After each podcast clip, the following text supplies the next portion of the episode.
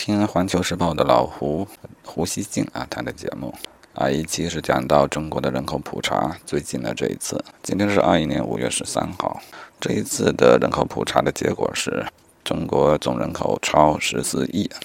啊，在这个数据背后，更被人关注的是中国人口的出生率继续的降低。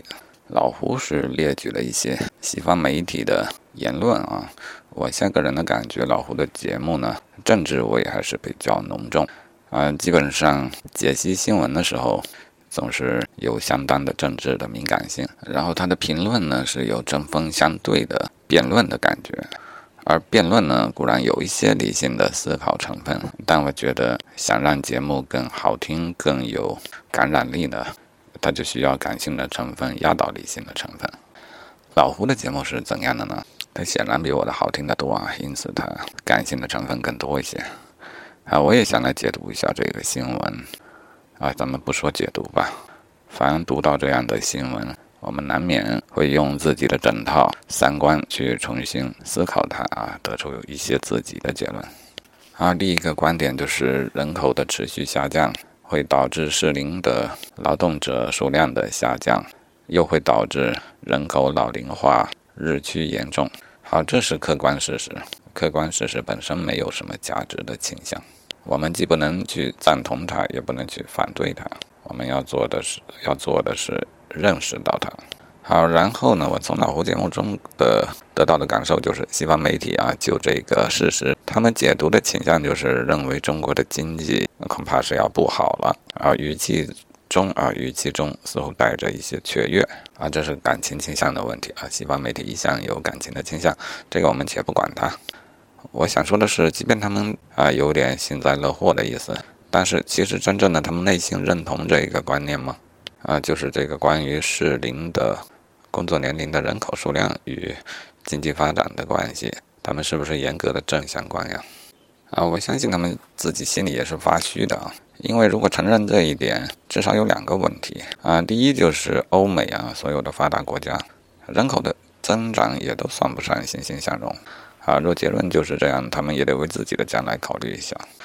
啊，第二点是中国在近几十年取得重大的进步的整个过程当中，我们可不人口出生率一直在下降嘛啊，就是说我们已经处在这个阶段啊，并不能阻碍我们做出优秀的经济的成果。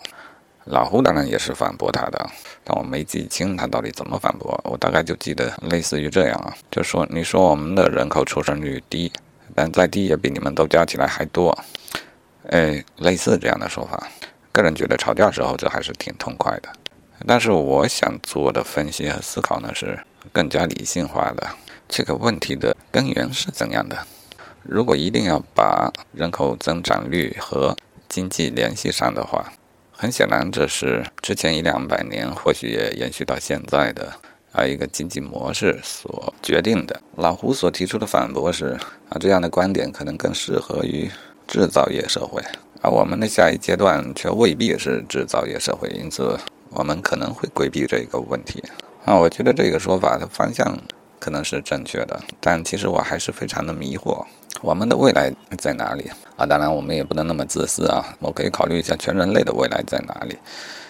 拿美国做一个样板，我想他们有段时间已经变成了一个消费型的社会。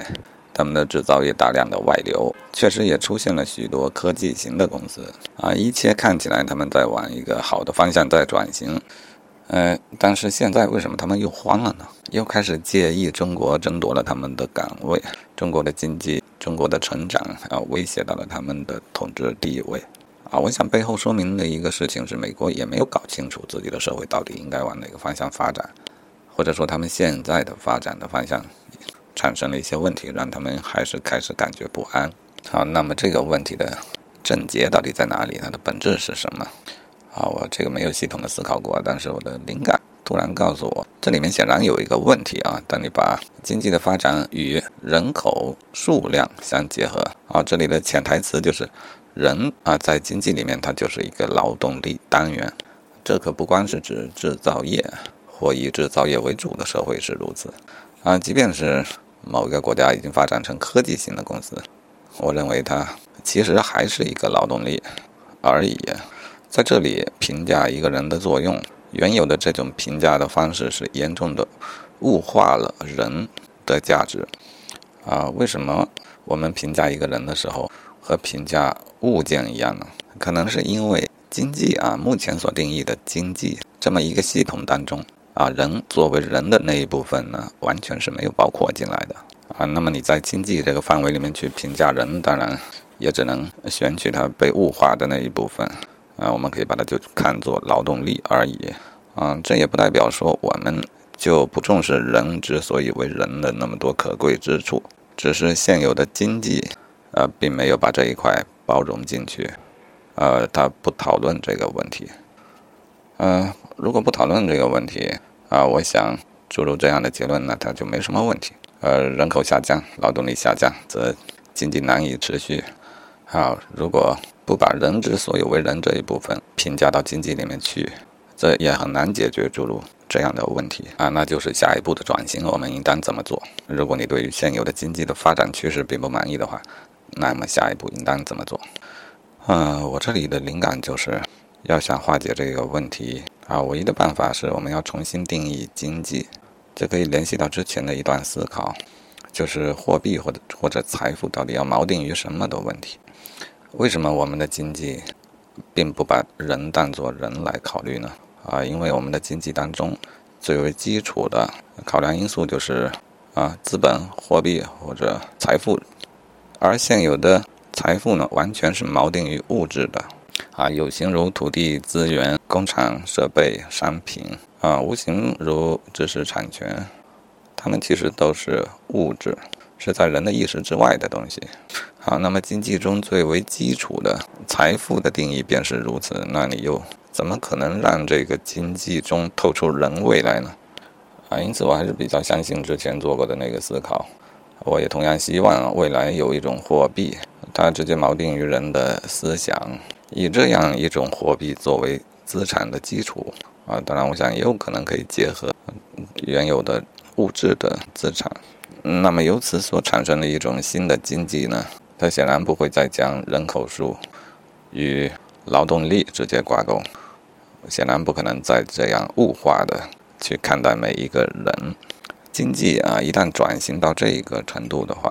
那么人就是财物了，啊，就是财富啊，是一个国家的财富。好，那时候如何解决这个出生率下降的问题呢？啊，因为显然人口下降的话，思想这一种财富似乎看起来也是要随之下降的。啊，但我想这时候就可以给出另外一个答案。啊，我认为一个人的思想的产生是可以被改进和促进的。啊，因此那个时候的任务就是如何促进单个人的思想。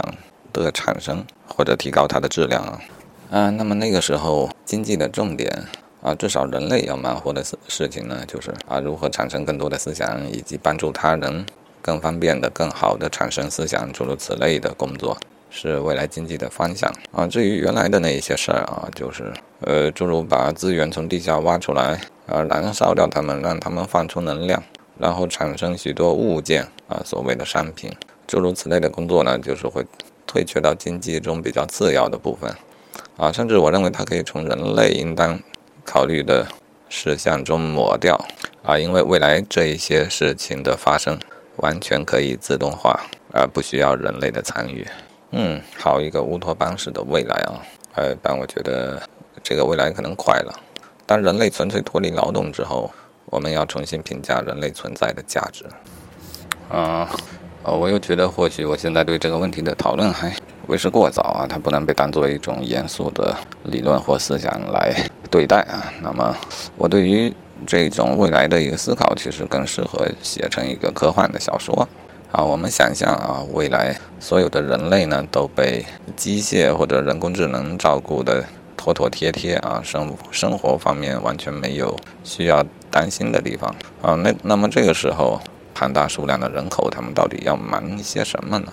想到这，我不免就联想到啊，我做过了一个关于《岩界》这么一部小说的世界观的设定啊。这个所谓的小说还停留在世界观的设定上面呢。那就是假设未来的人啊，他完全不要劳动啊，他们的社会是这样的啊，他们以颜界为哦不对，以颜值为唯一的评判标准啊。当时认为只是一个脑洞啊，但现在看起来呢。这种将一个社会所关注的、全社会所共同关注的东西吧，只能叫东西了，锚定于一些其他的东西的时候，这个社会会有多么大的一个改观啊！啊，由此我就设想，我们又可以想象这样一个世界：好，衣食无忧了啊，然后呢，货币锚定于一个人的思想。好，那这样一个社会会不会导致每个人整天坐在家里想事儿呢？我想也是不会的，因为思想是必须有来源的。啊，因此人还是不会放弃交流，呃，包括宣扬自己的思想，以及从他人的思想中受益。好，那这样一个社会，它还能发展吗？啊，那这里要又要定义一下什么叫做社会的发展。近几百年来的发展给我们一种思维的定式啊，就是认为科学先发展，带动技术的发展，然后带动我们物质财富的积累，让我们的社会在物质的方面看起来天翻地覆。啊，这就是我们所认为的发展该有的样子，它能够永远这样发展下去吗？啊，我个人认为不会啊。之前考虑过，人工智能发展到真正具备了它自身独有的价值的时间点，就是当人工智能能够自己独立的推动科学发展的时候。好，如果它实现了，你会发现，科学的发展就是原本我们所说的发展的源头，这都被自动化的实现了。